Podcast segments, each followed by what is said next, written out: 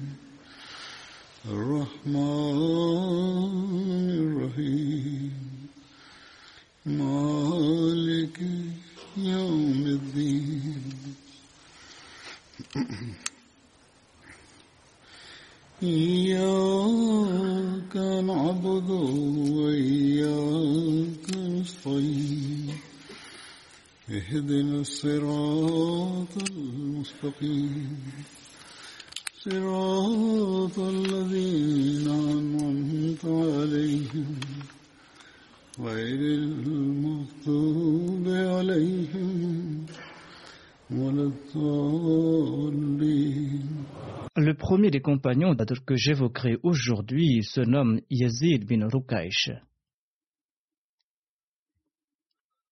Yazid bin Rukaish appartenait à la famille Banu Asad bin Khuzama de la tribu Quraysh et Yazid est l'allié des Banu Abd Shams. Selon certains, il se nommait Arpat, mais ce récit n'est pas authentique. Son père se nommait Rukaish bin Riyab et son nom d'emprunt était Abu Khalid. Yazid avait participé à la bataille de Badr, à la bataille d'Uhud, à la bataille du Fossé et à toutes les autres batailles menées par le saint prophète Mohammed sallallahu alayhi wa sallam.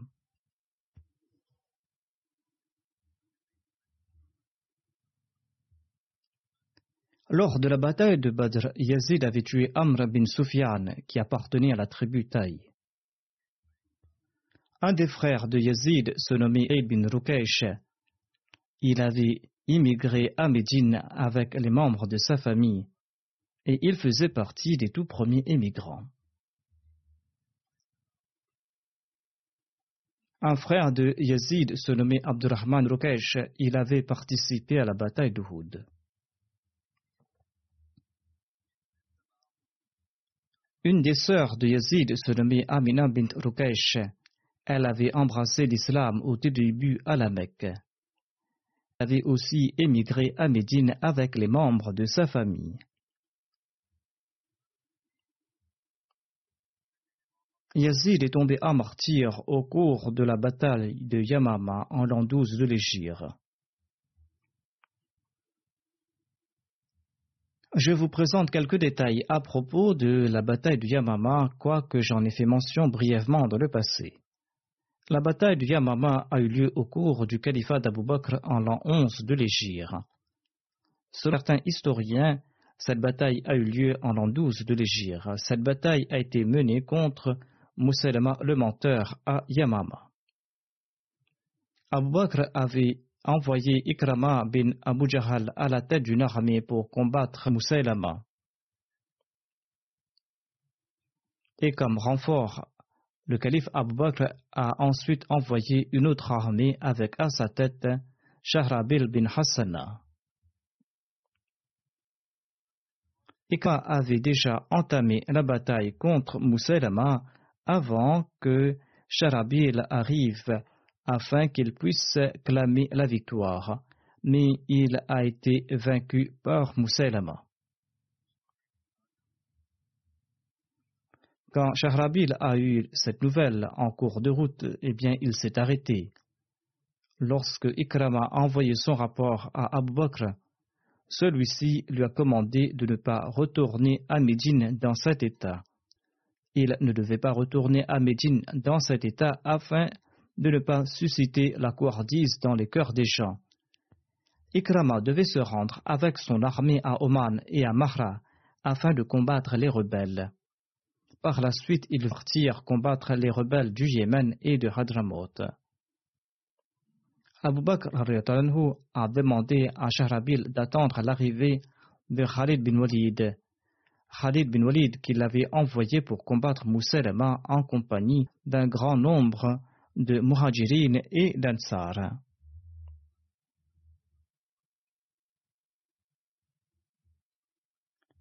Thabit bin Qais était à la tête des Ansar dans cette armée, et Abu Huzaifa et Zayd bin Khitab étaient à la tête des émigrants.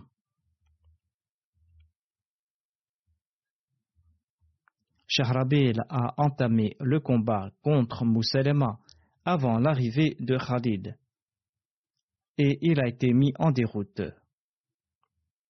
Pour aider Khalid, le calife Abu Bakr a envoyé en renfort une armée sous la direction de Salid, afin de protéger ses arrières contre toute attaque. Abu Bakr avait l'habitude de dire Je ne souhaite pas utiliser les compagnons de Badr, je préfère qu'ils puissent rencontrer Dieu avec leurs bonnes œuvres. Le calife Abu Bakr ajoutait Grâce aux bénédictions découlant de leur personne et des gens pieux, Allah dissipe mieux les malheurs en lieu de demander leur aide. Mais en raison de certaines contraintes, il dut prendre part à ces batailles. Or, le calife Omar, quant à lui, avait une opinion contraire. Il enrôlait les compagnons de Badr dans différentes armées et les utilisait pour d'autres tâches. Les musulmans étaient au nombre de 13 000 lors de cette bataille, et l'armée de Mousselma comprenait 40 000 soldats. L'armée de Mousselma comprenait un certain Nihar al-Rijal bin Unfawa. Ce Nihar était parti voir le prophète Mohammed pour apprendre le Saint-Coran et pour apprendre aussi la religion le saint prophète Mohammed lui avait envoyé ce Nihar comme walim pour les gens de Yamama afin de pouvoir répliquer à la déclaration de prophète faite par Mousselma. Mais une fois là-bas, Nihar est devenu apostat. Il a menti en témoignant que le saint prophète Mohammed lui aurait déclaré que Mousselma partageait avec lui la Naboua. Là nous en préserve. Ainsi donc, dans le passé comme aujourd'hui, lorsqu'on devient un apostat, l'on profère toujours pareil mensonge. L'on donne ses faux témoignages. L'apostasie de ce Nihar avait eu un plus grand effet que la déclaration de Mousselema sur les Banu Hanifa, la tribu de Mousselema. Sa déclaration avait eu un plus grand effet étant donné que Nihar avait été envoyé par le saint prophète Mohammed pour les éduquer. Ainsi donc, ces propos ont été plus influents que la déclaration de Moussalem. Tout le monde a accepté son témoignage et les gens de cette tribu ont voué obéissance à Moussalama. Il lui a demandé d'écrire une lettre au saint prophète Mohammed lui ils étaient prêts à le soutenir si celui-ci le rejetait. Cette annonce de rébellion était la cause de la bataille. Abu Bakr par la suite envoyé Khalid bin Walid, et quand Mousselema a eu connaissance de sa venue, eh bien, Mousselema a campé dans la région d'Okraba et il a appelé les gens à l'aide. Les gens ont répondu à son appel en grand nombre. Mujah bin Marara et sa troupe ont été interceptés par les musulmans en cours de route. Khalid a tué ses compagnons et il a les envie Mujahra, car Mujahra jouissait d'un statut éminent au sein de la tribu Banu Hanifa. Ainsi donc, leur leader Mujaha n'a pas été tué étant donné qu'il avait une grande influence. Shahrabil, le fils de Mousselema, a enflammé les Banu Hanifa, la tribu de Mujaha, en disant Montrez votre courage aujourd'hui. Lorsque le leader de cette tribu a été arrêté, eh bien, le fils de Mousselema a enflammé cette tribu en disant que vous devez montrer votre courage. Si vous êtes vaincu aujourd'hui, vos femmes seront réduites à l'esclavage et on profitera d'elles sans le mariage. Montrez votre courage aujourd'hui afin de protéger votre honneur et afin de protéger vos femmes. La bataille a débuté. Le drapeau des émigrants est passé entre les mains de Salim Maula Hudayfa, tandis qu'il était auparavant entre les mains d'Abdullah bin Hafs. Abdullah bin Hafs est tombé à martyr. Le drapeau des Ansar était entre les mains de Thabit bin Kais. La bataille était d'une férocité que les musulmans n'avaient jamais connue auparavant les musulmans ont été battus en retraite et les Banu Hanifa ont avancé afin de libérer Mujara, qui avait été fait prisonnier par Khalid. Ainsi donc, l'ennemi est parti dans la direction de la tente de Khalid. Dans la tente se trouvait l'épouse de Khalid.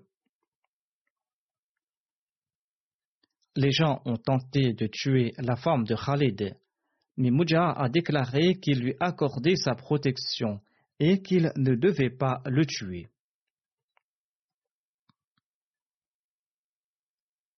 Mujah leur a demandé de s'attaquer aux hommes et il est parti en détruisant la tente.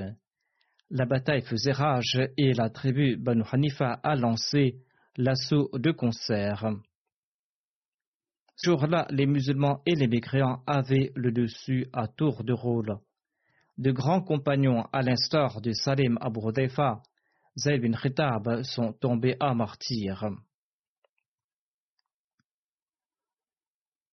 Lorsque Khalid a vu la situation des musulmans, il a demandé à chaque tribu de se séparer afin de pouvoir juger les pertes et afin de savoir d'où venaient les attaques. Les musulmans se sont mis en rang et ils se sont dit qu'ils avaient honte de prendre la fuite en ce jour.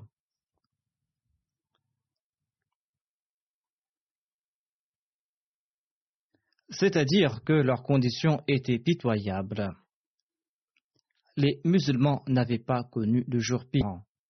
Moussalema n'avait pas bougé de son lieu, son lieu qui était le centre des mécréants. Khalid a compris que la bataille ne prendra fin qu'avec la mort de Moussalema. Ainsi donc, Khalid a avancé pour se battre. Il s'est présenté sur le champ de bataille et il a lancé le cri de guerre qui était Ya Muhammad. Et tous ceux qui descendaient sur le champ de bataille étaient tués. Les musulmans se sont réveillés et lorsque Khalid a appelé Mousselma, celui-ci a pris la fuite et il est parti se réfugier dans son verger avec ses compagnons, tout en renfermant le portail derrière lui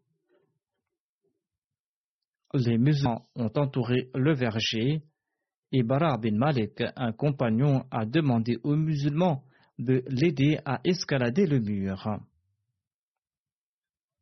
Il était en effet très brave, mais les musulmans ont refusé. Sur ce, Bara a insisté qu'il le fasse pénétrer dans le jardin par un moyen ou par un autre. Par la suite, les musulmans l'ont aidé à escalader le mur et il a pénétré dans le verger. De l'intérieur, il a pu ouvrir le portail. Les musulmans ont pénétré dans le verger et une bataille féroce a éclaté de nouveau. Warshi a tué Moussalema. Il s'agissait du même Warshi qui avait tué l'oncle du saint prophète Mohammed lui. Selon un autre récit, Warshi et un Ansari auraient tué tous deux Moussadama. Warshi lui a envoyé sa lance et l'Ansari l'a tué avec son épée. Ils avaient tous deux lancé leur assaut au même moment. Warshi disait par la suite qu'Allah seul savait le mieux qui lui avait donné le coup de grâce. Abdullah bin Omar relate Quelqu'un a crié Un esclave noir a tué Moussalama. Ainsi, il y a une grande possibilité que ce fut Washi qui avait tué Mousselma.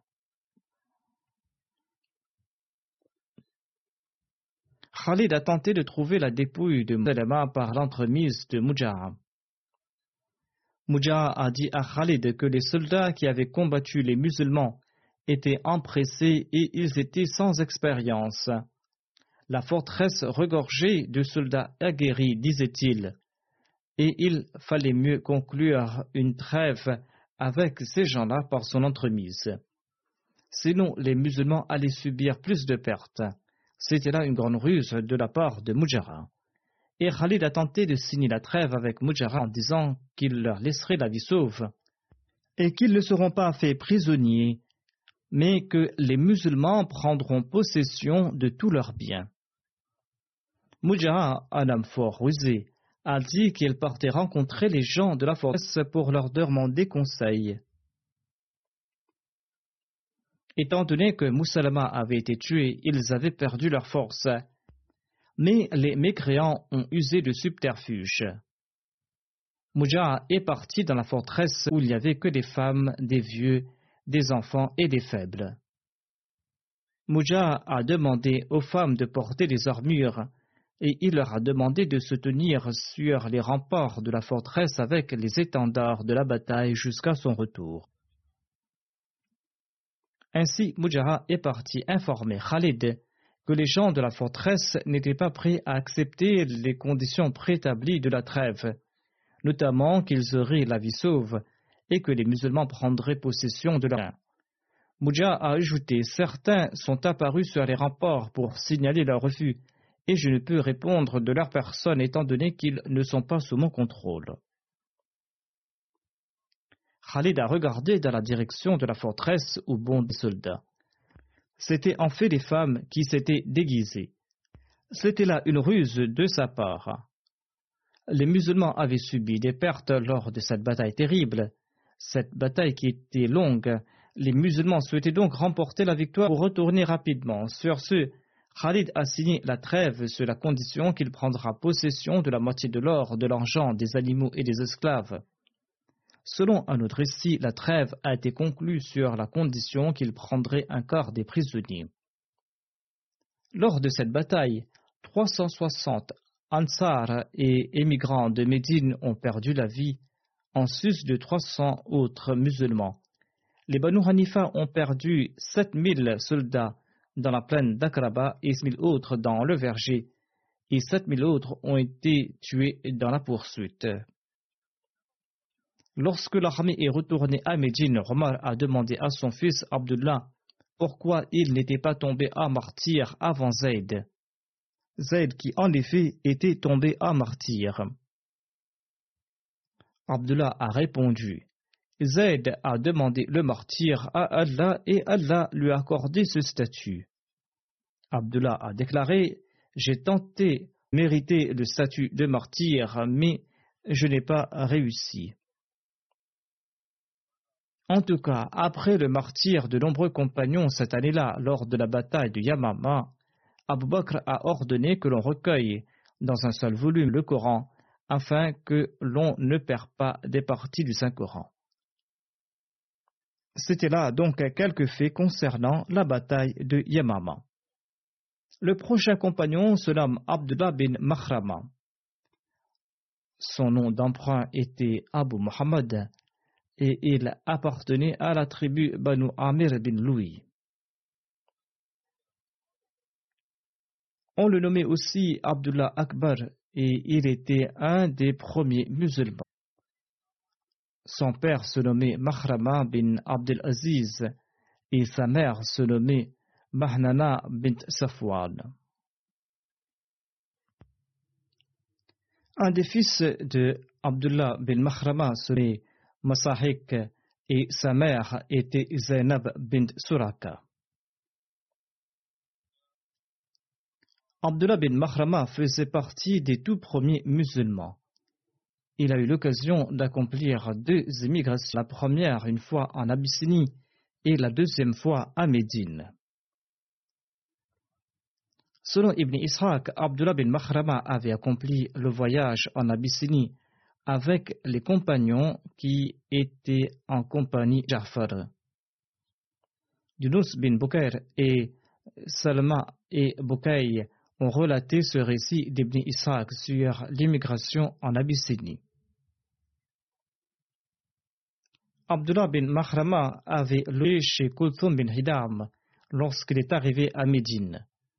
Et le saint prophète Mohammed lui avait établi un lien de fraternité entre lui et Farwa bin Amr Ansari.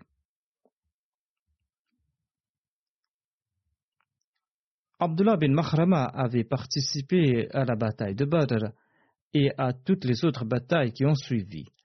Il avait 30 ans lors de la bataille de Badr et il avait 41 ans lorsqu'il est tombé en martyr lors de la bataille de Yamama au cours du califat d'Abu Bakr.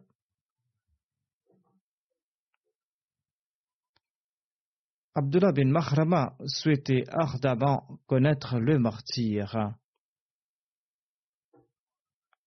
Et il demandait à Allah de ne pas lui donner la mort tant qu'il n'avait pas reçu des blessures sur chaque joint de son corps pour la cause d'Allah. Ainsi donc, le jour de la bataille Yamama, il a reçu des blessures sur ses joints et il est décédé des suites de ses blessures et il est tombé en martyr. Abdullah bin Mahrama était aussi un grand adorateur de Dieu. Durant sa jeunesse, il priait beaucoup. Ibn Omar relate Les jours précédant la bataille de Yamama, j'étais en compagnie d'Abdullah bin Mahrama et de Salim, l'esclave affranchi d'Abu Huzaifa. Les trois, nous faisions paître les chèvres. Ces chèvres appartenaient peut-être à l'armée et ils avaient pour responsabilité de les protéger.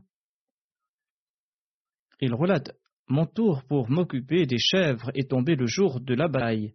Lorsque je suis retourné, j'ai vu Abdullah bin Mahrama gisant blessé sur le champ de bataille. Quand je me suis approché de lui, il m'a demandé Abdullah bin Omar, est-ce que les jeûneurs ont rompu leur jeûne En effet, c'était le crépuscule. Et quand j'ai répondu à l'affirmative, il m'a demandé d'apporter un peu d'eau dans un bouclier, afin qu'il puisse rompre son jeûne. Il jeûnait, en effet, même au cours de la bataille. Abdullah bin Omar est parti lui ramener de l'eau, mais Abdullah bin Mahrama était déjà mort lorsqu'il est retourné. Le prochain compagnon se nomme Amr bin Marbad. On dit qu'il se nommait aussi Umair bin Marbad. Le père d'Amr bin Marbad se nommait Marbad bin Azhar.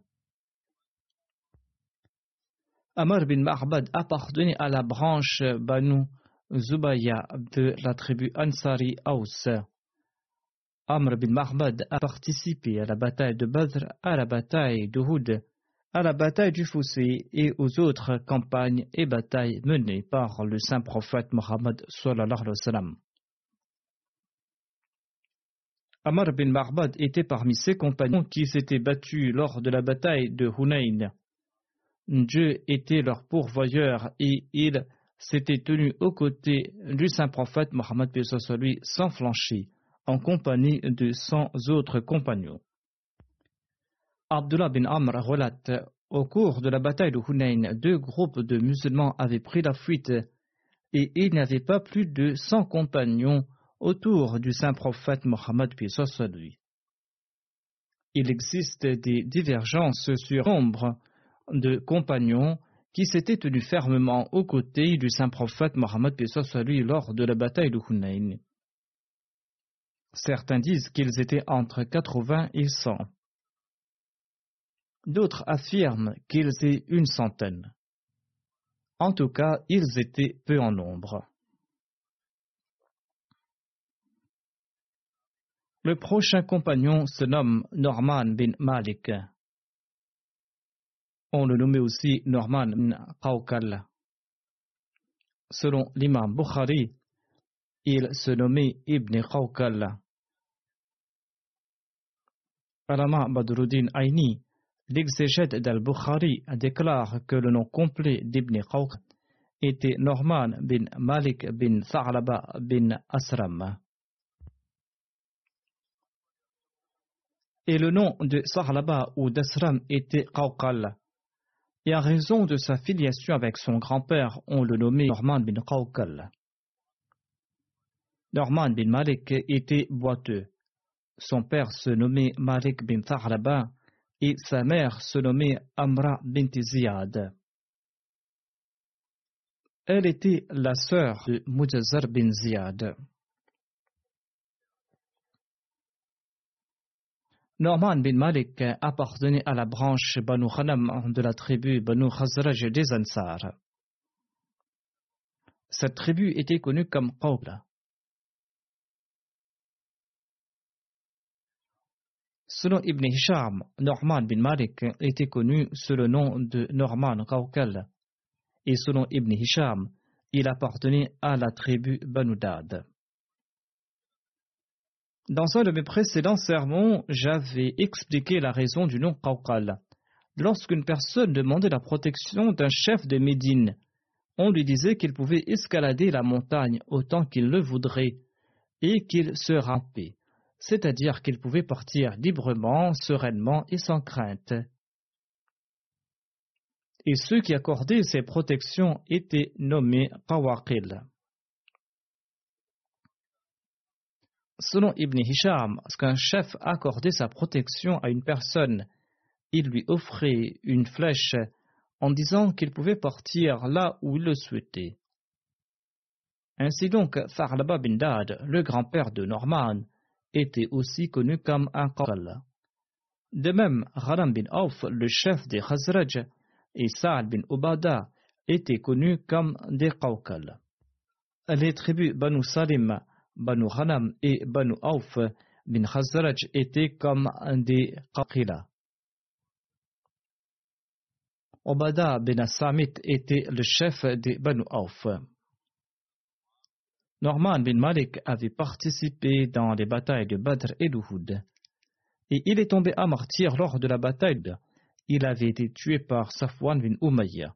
Selon un autre récit, il aurait été tué par un certain Aban bin Saïd. Norman bin Malik, Mujazar bin Ziyad et Ubada bin Hiss ont été enterrés dans la même tombe après la bataille d'Uhud. Lorsque le saint prophète Mohammed lui demandait conseil à Abdullah bin Ubay bin Saloul avant la bataille d'Uhud, eh bien Norman bin Malik a dit au saint prophète Mohammed lui, Ô envoyé d'Allah, j'entrerai certainement dans le paradis en ce jour. Le saint prophète Mohammed lui a demandé Pourquoi cela? Norman a répondu Parce que je témoigne qu'il n'y a pas d'autre Dieu à part Allah et que vous êtes son prophète. Certainement, je ne fuirai pas hors de la bataille. Tu dis vrai, a répondu le saint prophète Mohammed soit lui, et Norman est tombé à martyr ce jour-là. Khalid bin Abu Malik Jardi relate J'ai lu dans le livre de mon père que Norman bin Qawqal Ansari avait ainsi prié Ô mon Seigneur, je jure qu'avant le coucher du soleil, je marcherai sur les verdures du paradis avec mon pied boiteux. Ainsi, il est tombé tir ce jour-là. Le saint prophète Mohammed a déclaré Allah a exaucé sa prière, car je l'ai vu dans une vision que Dieu m'a montré que Norman était en train de marcher dans le paradis. Il ne boitait pas du tout. Abu Huraira relate je suis parti voir le saint prophète Mohammed lui quand il était à Khaybar après la victoire remportée par ses compagnons. J'ai dit au saint prophète lui de m'accorder une part du butin. Un des fils de Saïd bin As a demandé au saint prophète de ne pas m'accorder ma part. Et j'ai informé le saint prophète Mohammed celui-là était celui qui avait tué Norman bin Awqal. Ibn Saïd bin As a déclaré celui-là, c'est-à-dire Abu Huraira, se croit supérieur à nous. Lui qui, jusqu'à tout récemment, faisait paître ses chèvres sur le mont Za dans la région de Tehama, me cherche des défauts en disant que j'ai tué un musulman. Le Monzan était en effet une des montagnes de la tribu d'Aus auxquelles appartenait Abu Huraira. Ibn Saïd bin As a Allah a honoré Norman à travers moi et il ne m'a pas déshonoré entre ses mains. C'était là une déclaration très rusée de sa part. Soufiane ajoute J'ignore si le saint prophète Mohammed lui lui avait accordé ou pas sa part du but. Jabir relate que Norman bin a demandé au saint prophète Mohammed lui Ô envoyé d'Allah, si j'accomplis la prière et les jeûnes du ramadan, et si j'évite ce qui est considéré illicite, si je considère permis ce qui est licite, et si je n'ajoute rien à ces enseignements, et si je n'en retiens rien, est-ce que je serai au paradis? Le saint prophète a répondu oui. Sur ce, Norman a déclaré par Dieu, je n'ajouterai rien à ces enseignements. Jabir relate que Norman bin Kraukel est entré dans la mosquée lorsque le saint prophète Mohammed lui était en train de prononcer le sermon du vendredi. Le saint prophète Mohammed lui lui a demandé d'accomplir la carte de prière. Ce hadith concerne donc la question des deux rakats de la sunna à être accomplis le jour de la Jumma. Norman est entré dans la mosquée tandis que le saint prophète prononçait son sermon, et le saint prophète, puis soit lui, lui a conseillé d'accomplir deux courtes rakats avant la prière de Jumma. Le saint prophète a déclaré Si vous arrivez pendant que l'imam prononce son sermon, eh bien vous devez accomplir deux courtes rakats de sunnah.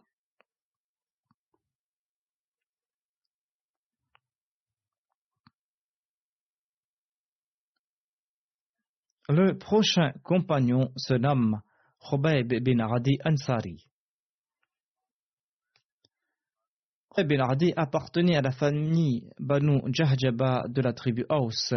Le saint prophète Mohammed lui avait établi un lien de fraternité entre lui et Omer bin Abi Waqas lorsque ce dernier est venu de la Mecque pour s'établir à Médine.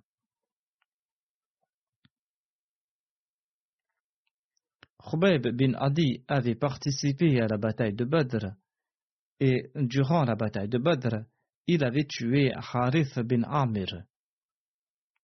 Il était aussi responsable de surveiller les affaires des combattants lors de cette bataille. Khubayb bin Hadi était présent à Raji en l'an 4 de l'Égypte et il avait été fait prisonnier par des polythéistes en compagnie de Zayd bin Desna. Ils ont été transportés à la Mecque où ils ont été vendus. Là-bas, les fils de Harith bin Amir l'ont acheté afin de se venger de la mort de leur père. Khobeb qui avait tué leur père au cours de la bataille de Badr. Selon Ibn Ishaq, Hujair bin Abu Ihab Tamimi avait acheté Khobeb bin Hadi car il était l'allié des fils de Harith. Ensuite, Uqbal, le fils de Harith, lui a acheté Khobeb afin qu'il puisse se venger de la mort de son père. On relate aussi qu'Uqba bin Amir avait acheté Khubayb des Banu Najjar. Selon un autre récit, on dit que Abu Ihab, Ikrama bin Abi Jahal, bin Shuraik, Ubaida bin Hakim et les fils de Maya bin Abu Udba Hazrami ainsi que Safwan bin Umayya avaient acheté Khubayb. Les pères de toute personne avaient été tués lors de la bataille de Badr et ils avaient acheté Khubayb bin Adi afin de le remettre à Uqba bin Harith, Uqba bin Harith qui l'avait emprisonné chez lui.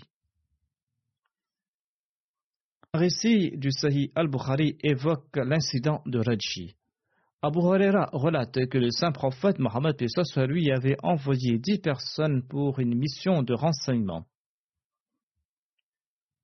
Le chef de cette expédition était Asim Thabit Ansari le grand-père maternel d'Asim bin Omar bin Khitab. Lorsque l'expédition est arrivée à Bahda, située entre Asfan et la Mecque, quelqu'un a informé les Balihyan, un clan des Banu de leur présence.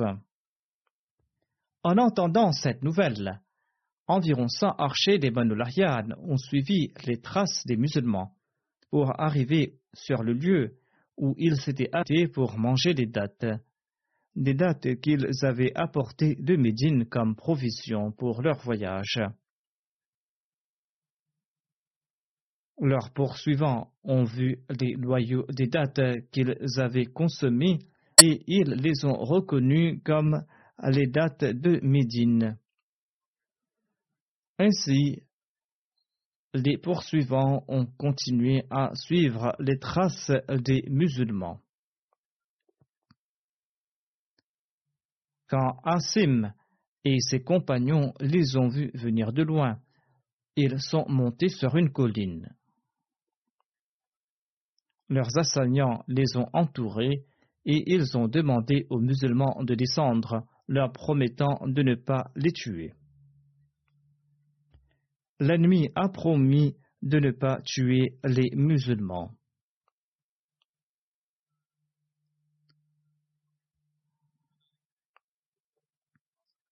Asim bin Thabit, qui était le chef de l'expédition, a déclaré qu'il ne descendrait pas de la colline sur la parole des mécréants.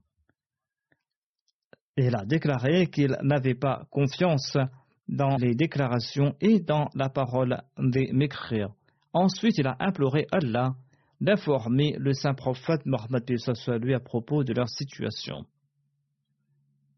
Les assaillants leur ont lancé des flèches et ils ont tué Asim et sept autres de ses compagnons. Par la suite, les trois restants ont cru dans les garanties des mécréants et ils sont descendus de la colline. Il se trouvait parmi eux Khubayb bin Adi Ansari, Ibn Dasna et une troisième personne. Une fois descendus, les mécréants les ont maîtrisés et ils les ont ligotés avec les corps de leurs arcs.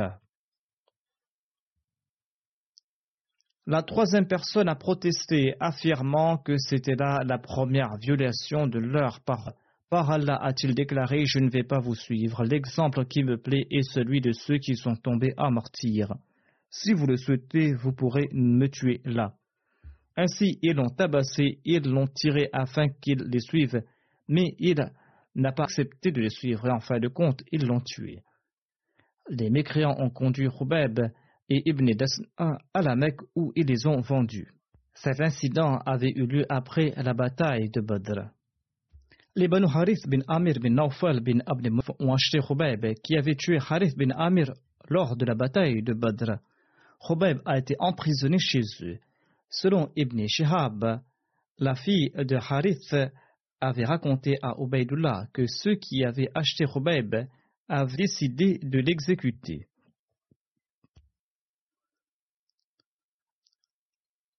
Ceux qui avaient acheté Khubayb ont décidé de le tuer.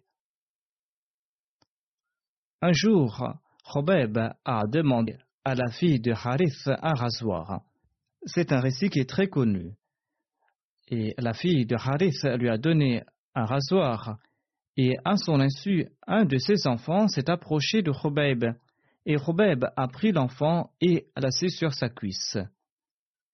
En voyant le rasoir dans la main de Khubayb, la fille a pris peur, et quand Khubayb a vu la terreur sur son visage, il lui a dit Tu as peur que je le tue je ne suis certainement pas capable de pareilles choses, a dit Khubayb.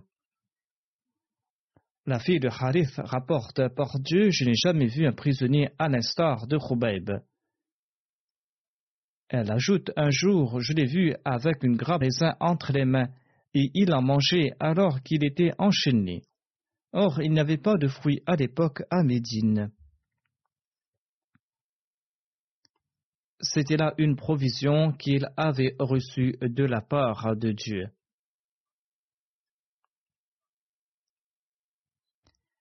Quand les exécuteurs de Robeb sont sortis hors de l'enceinte sacrée de la Karba afin de le tuer, Robeb leur a demandé la permission d'accomplir deux rakats de prière.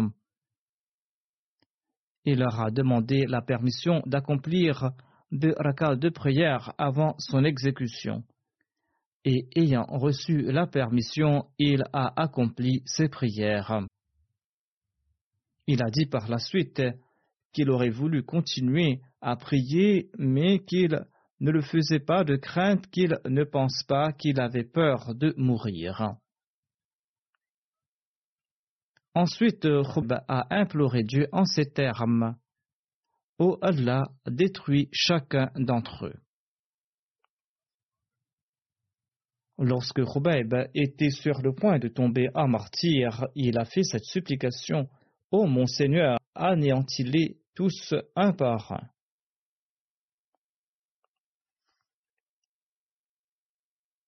Ensuite, Khubayb a récité quelques vers en arabe.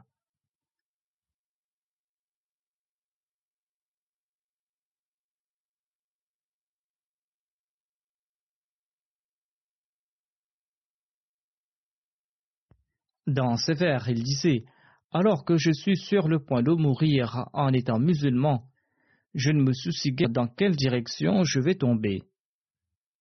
Je vais tomber dans la voie d'Allah, et ce martyr est uniquement pour la cause d'Allah. S'il le souhaite, il peut bénir chaque morceau de mon corps. Allah Mahajar Asqalani, un exégète de Bukhari, a commenté sur un hadith concernant l'incident de Raji. Il rapporte que lorsque Khubeb allait tomber à martyr, il a prié en ces termes Ô Allah, compte tous ses ennemis afin que tu puisses me venger. Selon un autre récit, il aurait déclaré Ô Allah, tue-les un par un et n'épargne aucun d'entre eux. Finalement, il a accompli des nawafil et le fils de Harith, Uqba, a tué Khubeb bin Hadi. Selon un autre récit, un récit de Bukhari, c'est Abu Sara qui aurait tué Khubeb.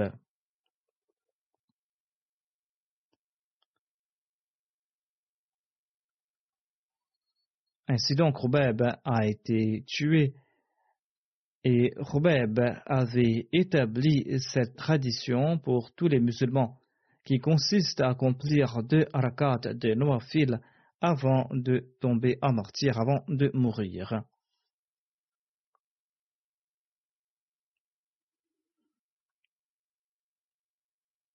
Allah avait accepté la supplication d'Asim bin Thabit le jour où il était tombé à martyr. Et comme je l'ai mentionné précédemment, Asim, le leader de cette expédition, avait prié Saint prophète Mohammed soit lui. Khobeb était de la même expédition. Et le saint prophète Mohammed lui a informé ses compagnons de la situation de ces musulmans, ainsi que des souffrances qu'ils avaient subies.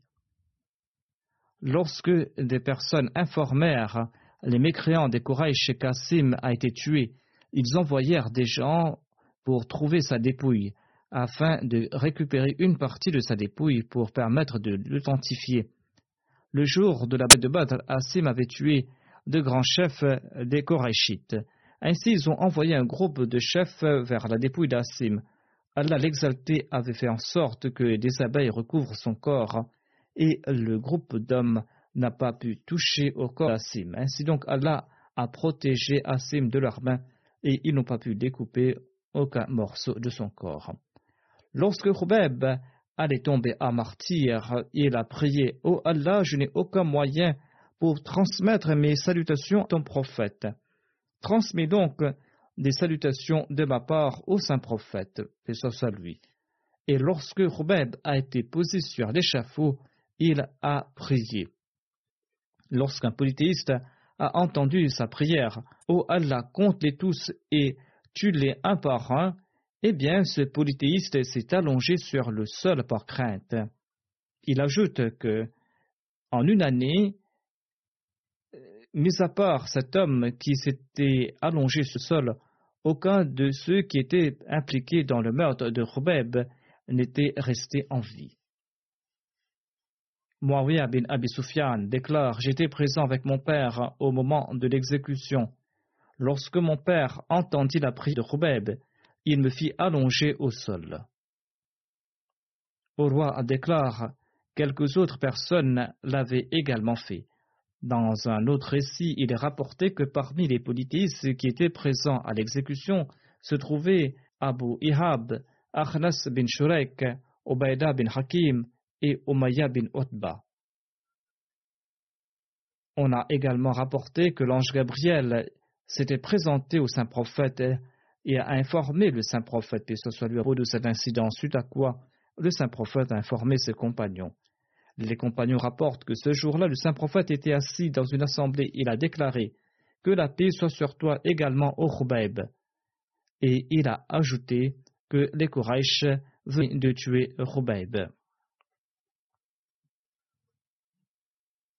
Ainsi donc, Allah l'exalté avait transmis les salutations de Khubayb au saint prophète Mohammed lui. Ce récit se trouve dans le commentaire de Sahih al-Bukhari. Lorsque Khubayb est tombé à martyr, sa tête était tournée dans la direction de la Qibla, mais les polythéistes déplacèrent son corps afin que son visage soit orienté ailleurs. Mais peu après, les polythéistes ont vu de nouveau que son visage était de nouveau orienté vers la Qibla. Il changeait l'orientation de sa tête, mais il n'y parvenait pas, et ils l'abandonnèrent dans cette direction. On rapporte dans un autre récit que les Quraysh avaient pendu le corps de Khubeb sur un arbre et ils l'ont tué en lui envoyant des coups de flèche. Dans ce groupe se trouvait une personne nommée Saïd bin Amir qui par la suite avait accepté l'islam.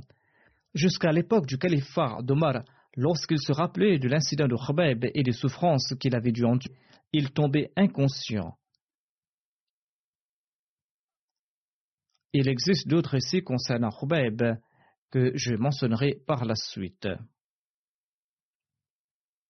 Je voudrais à présent annoncer que le département de l'histoire de la Jamaat Ahmadiyya a lancé un site web en langue ourdou et en langue anglaise. Des contenus ont été mis en ligne suite à des recherches effectuées sur l'histoire de la Jamaat Ahmadiyya et sur des biographies.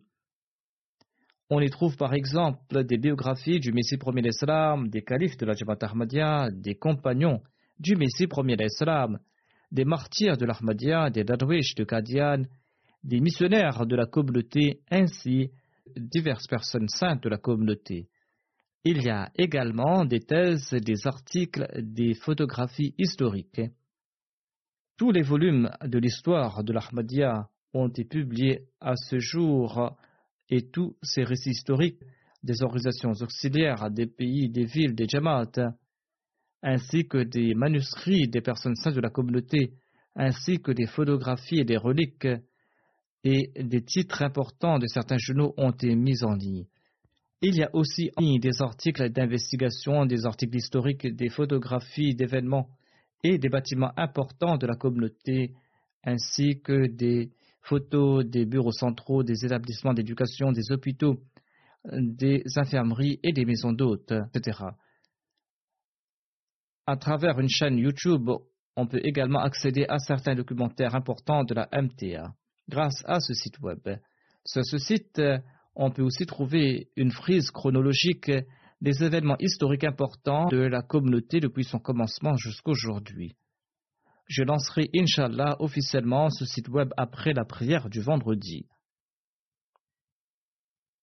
Je voudrais aussi présenter une triste nouvelle. Notre ancien missionnaire, Sir Rahman Saheb, qui avait servi en Afrique et dans différents endroits, et qui était directeur de la Nusrat Art Press, est décédé le 17 septembre dernier à l'âge de 75 ans des suites d'une crise cardiaque. Inna lillahi wa inna ilayhi rajoun. C'est à Allah que nous appartenons et c'est à lui que nous retournerons. Il était le fils de Fazul Rahman. Je vais diriger sa prière funéraire en l'absence de son corps. Le défunt était le petit-fils de Molvi Kudratullah Sonori, qui était le compagnon du Messie premier Salam. Son père s'était également dédié sur l'ordre du Muslim Maud. Son père a servi sur les terres dans la région du Sindh. Safiur Rahman Sab, le défunt, avait fait ses études élémentaires à Rabwa. Ensuite, sa mère, sur la base d'un rêve, l'a inscrit à la Jamia de Rabwa et en 1970, il a obtenu son diplôme de missionnaire Shahid. Le défunt avait deux épouses. Il a eu une fille de sa première épouse et n'a pas eu d'enfant de sa deuxième épouse.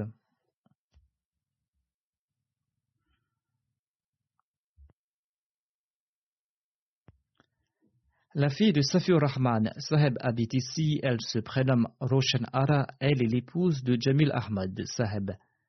Après avoir terminé ses études avec succès la Jamia, Safiur Rahman a servi pendant quelque temps des bureaux centraux arabes.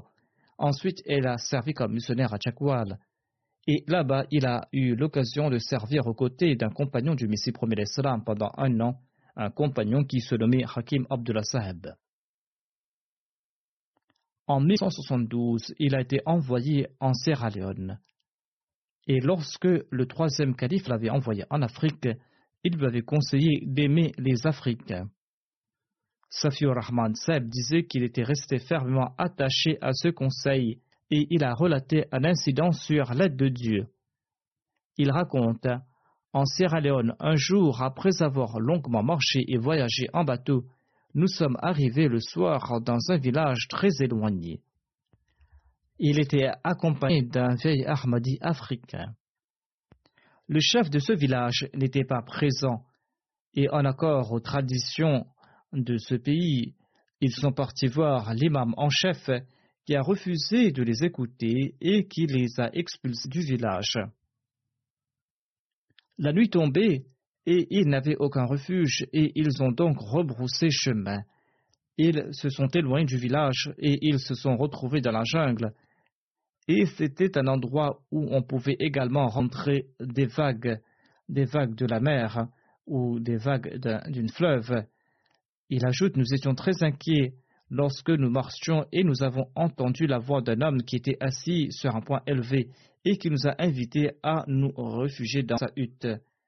Peu de temps après, nous avons entendu d'autres voix et des gens nous cherchaient.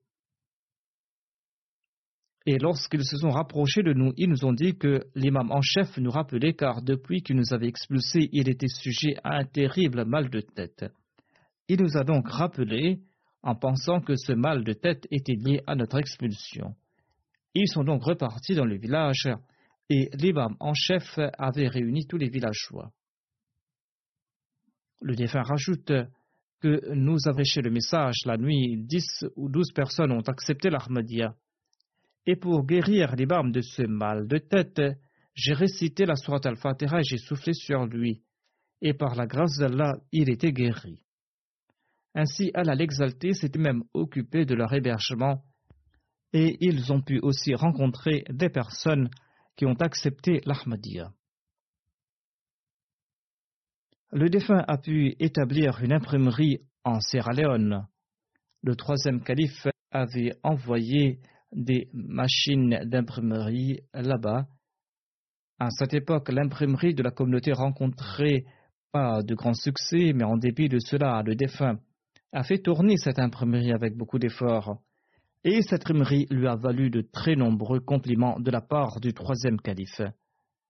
Par la suite, il a été envoyé au Nigeria où il avait établi une autre imprimerie, une imprimerie de la communauté qu'il a fait tourner avec beaucoup de succès. Un incident a eu lieu également en cet endroit. Lorsqu'il travaillait, il s'était blessé le doigt qui s'était retrouvé dans les rouages de la machine. Il a tenté de se faire traiter, mais sans succès. Lorsque le troisième calife a appris à propos de cet accident, le troisième calife qui se trouvait peut-être à Londres, il lui a demandé de se rendre à Londres pour se faire soigner, et par la grâce d'Allah, son doigt a été guéri. Lorsque l'imprimerie Rakim Press allait être fondée par le quatrième calife, Safiur Rahman se trouvait ici au Royaume-Uni. Et le quatrième calife lui a demandé d'établir une imprimerie ici au Royaume-Uni. Le comité qui a été fondé pour ce but comptait parmi ses membres Mustafa Sabit Mubarak Saki, et le défunt faisait également partie de ce comité. Et par la grâce de Dieu, depuis ce temps, l'imprimerie est en fonctionnement ici au Royaume-Uni.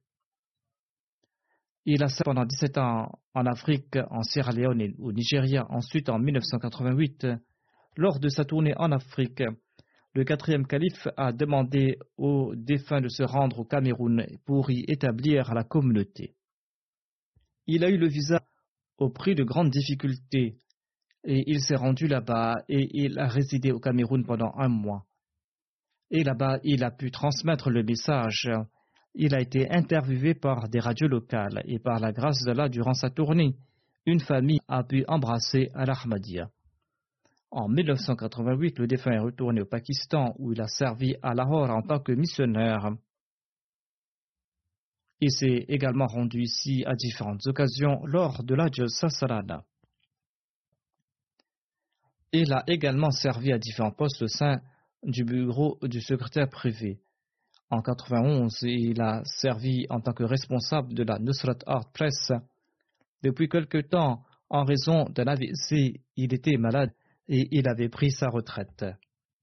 Qu'Allah fasse preuve de miséricorde et de pardon à son égard, qu'il exalte son rang et qu'il permette à sa fille unique et à son épouse de faire preuve de patience et de courage.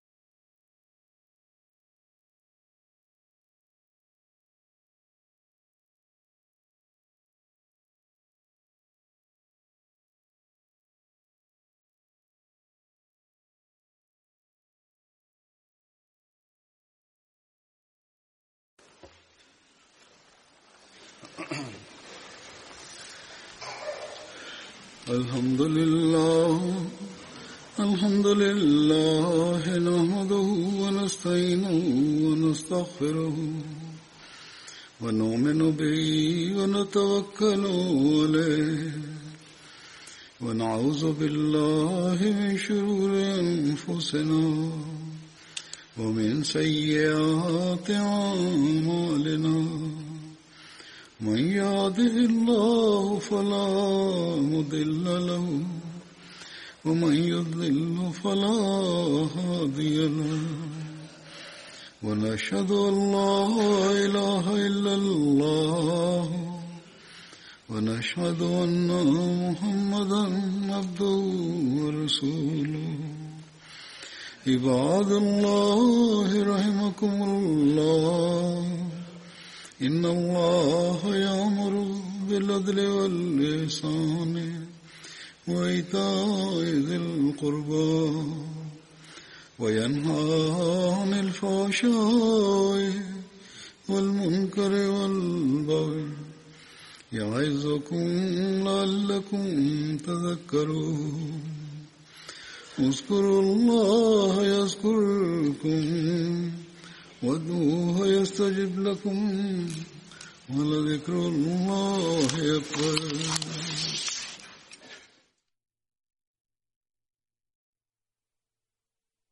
اللهم صل على محمد وعلى آل محمد. كما صليت على إبراهيم وعلى آل إبراهيم. إنك حميد مجيد. اللهم بارك على محمد وعلى آل محمد كما باركت على إبراهيم وعلى آل إبراهيم إنك حميد مجيد.